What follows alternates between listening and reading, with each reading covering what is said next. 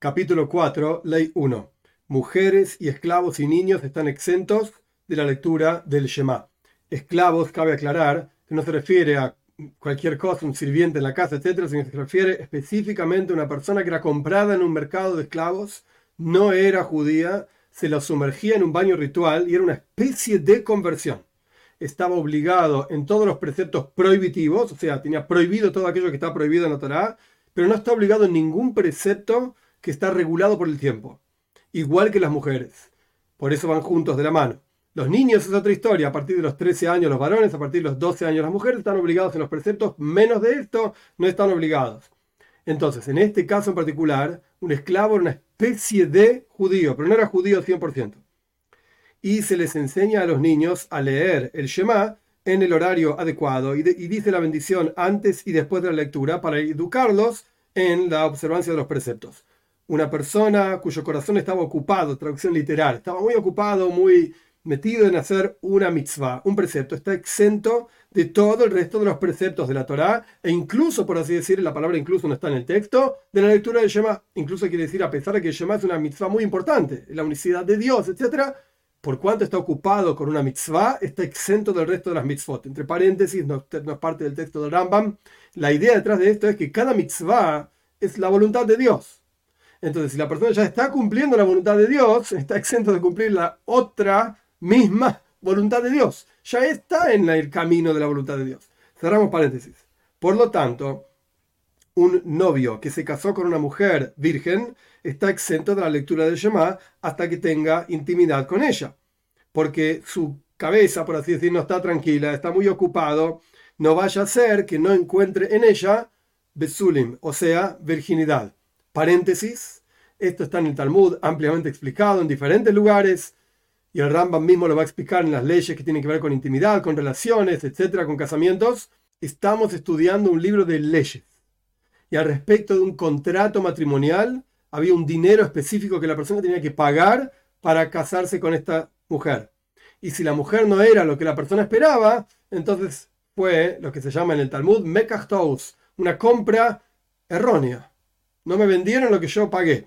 Entonces acá no estamos hablando del amor en el matrimonio, del shalom bais, la paz en la casa, no estamos hablando nada de esto. Estamos hablando halajá, leyes. ¿Es lo que yo pagué o no es lo que yo pagué? Cerramos paréntesis. Pero si ya esperaron hasta el sábado a la noche y este y todavía no tuvieron relaciones, por cuánto solían casarse los miércoles, ya pasaron cinco días desde que están juntos, este novio está obligado a partir del sábado a la noche en adelante a decir el Shema, porque ya se enfrió, por así decir, su mente y su corazón ya está acostumbrado a ella, a pesar de que todavía no tuvieron intimidad. Dos. Pero un hombre que se casa con una mujer que ya tuvo intimidad con alguna otra, etcétera, porque es divorciada, porque es viuda, lo que sea, a pesar de que está ocupado en cumplir una mitzvah, un precepto, de estar con ella, aún así está obligado a la lectura del Shema, por cuanto no hay algo que lo moleste ni le confunda su mente, y así todo este tipo de cuestiones. 3. Una persona que tiene a su muerto frente a él y es un muerto que está obligado a estar de duelo por él, por ejemplo, padre, madre, etcétera, Dios libre y guarde, está exento de la lectura del Shema hasta que lo entierre, porque no está tranquilo tu mente no está libre para leer el Shema, para concentrarse en la lectura del Shema, está ocupado en otro asunto, etc. Y si estaba cuidando al muerto, a pesar de que no es su propio muerto, está exento de la lectura del Shema, está cuidando a otro muerto de otra persona, no está obligado a estar de duelo, aún así está cumpliendo un precepto y todo el que está cumpliendo un precepto está exento de otros preceptos, como explicamos anteriormente.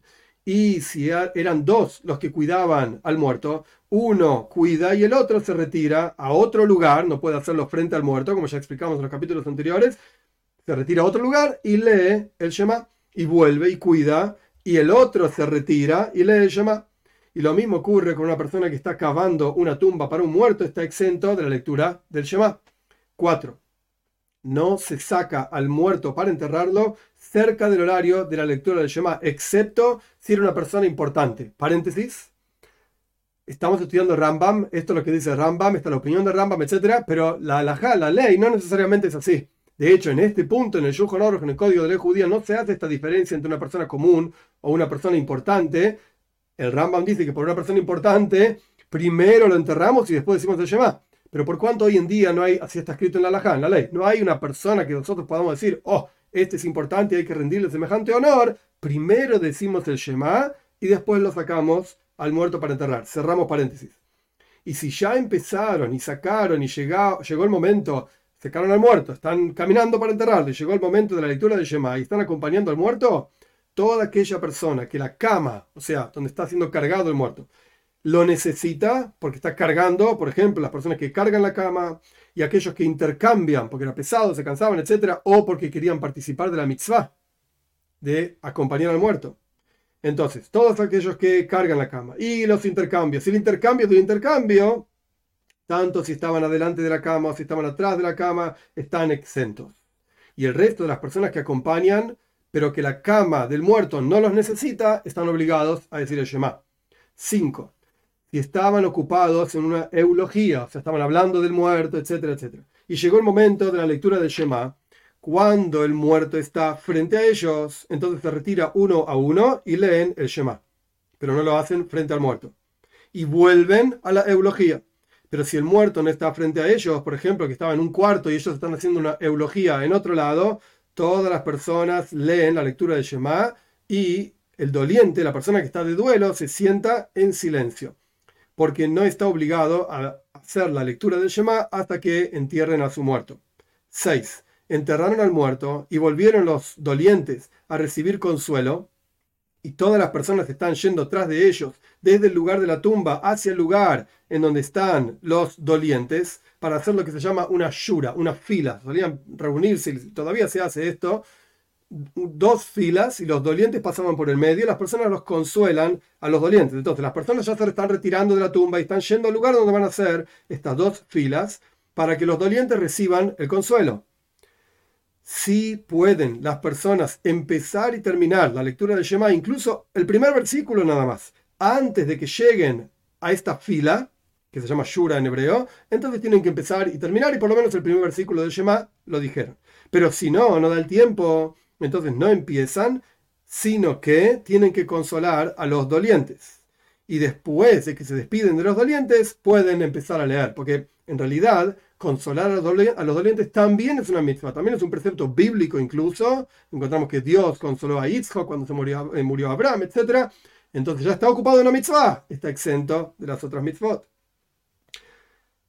Las personas que están parados en la fila, los que están dentro, digamos, directamente viendo el rostro de los dolientes, porque puede ser que hay mucha gente y mucho público en esa fila, los que están en la primera fila, por así decir, frente a los dolientes, están exentos de la lectura del Shema. Y los que están más para afuera, por cuanto no están viendo el rostro de los dolientes, están obligados en la lectura del Shema en el lugar en donde se encuentran. 7. Toda persona que está exento de leer el Shema, si quiere ser estricto consigo mismo y leer el Shema, lee el Shema siempre y cuando su mente esté libre para concentrarse por lo menos en el primer versículo, como explicamos en los capítulos anteriores.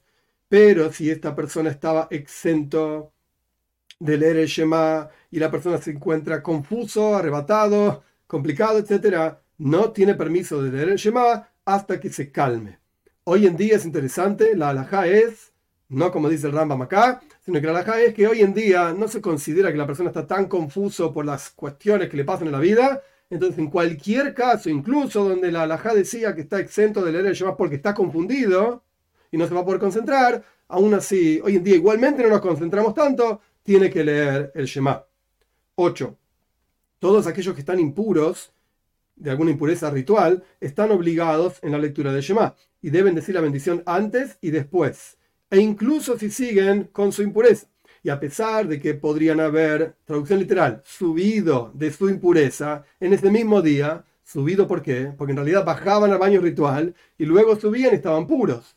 Entonces le hubiese dado el tiempo para que se purifiquen. Por ejemplo, una persona que tocó un sheretz, un bicho, un animal que impurifica, o una persona que tocó una mujer que está en periodo menstrual, o una mujer que tenía alguna visión, vio algo por ahí abajo, etc., o que se acostó en una cama donde se acostó una mujer impura, o un hombre impuro, y este tipo de cuestiones, podría haberse purificado y le hubiese dado el tiempo y está impuro, aún así debe leer el Shema. Ezra, que estamos hablando de Ezra Hasoifer, que trajo al pueblo de Israel desde Babilonia hacia la tierra de Israel para la reconstrucción del segundo templo, Ezra y su juzgado decretaron que no estudie Torah, traducción literal, no lea palabras de Torah, una persona que tuvo una, emisión seminal esa noche. Y lo sacaron, digamos, del resto de los impuros para que no estudie Torah hasta que vaya a un baño ritual y se purifique. Pero este decreto no se esparció por todo el pueblo de Israel y no hubo fuerza en la mayoría de la congregación para sostenerse en esto. Era demasiado difícil. Por lo tanto, automáticamente ese decreto se anuló. Como esto se va a estudiar muchísimo más adelante en el libro de Rambam, toda tacana, todo decreto que la congregación misma no lo soporta, es imposible para la congregación, automáticamente se anula. Y ya es la costumbre de todo el pueblo de Israel estudiar Torah y decir el Shema, la lectura del Shema, aún estando impuros con impureza de una emisión seminal. ¿Por qué? Porque las palabras de Torah no reciben impureza sino que siempre están paradas, por así decir, se sostienen con su pureza por siempre, valga la redundancia, por cuanto está escrito, ¿acaso no son mis palabras como el fuego? Dice Dios en el profeta Irmiau, el capítulo 23, versículo 29, y nuestros sabios explican cómo es el fuego no recibe impureza, de la misma manera las palabras de Torah no reciben impureza.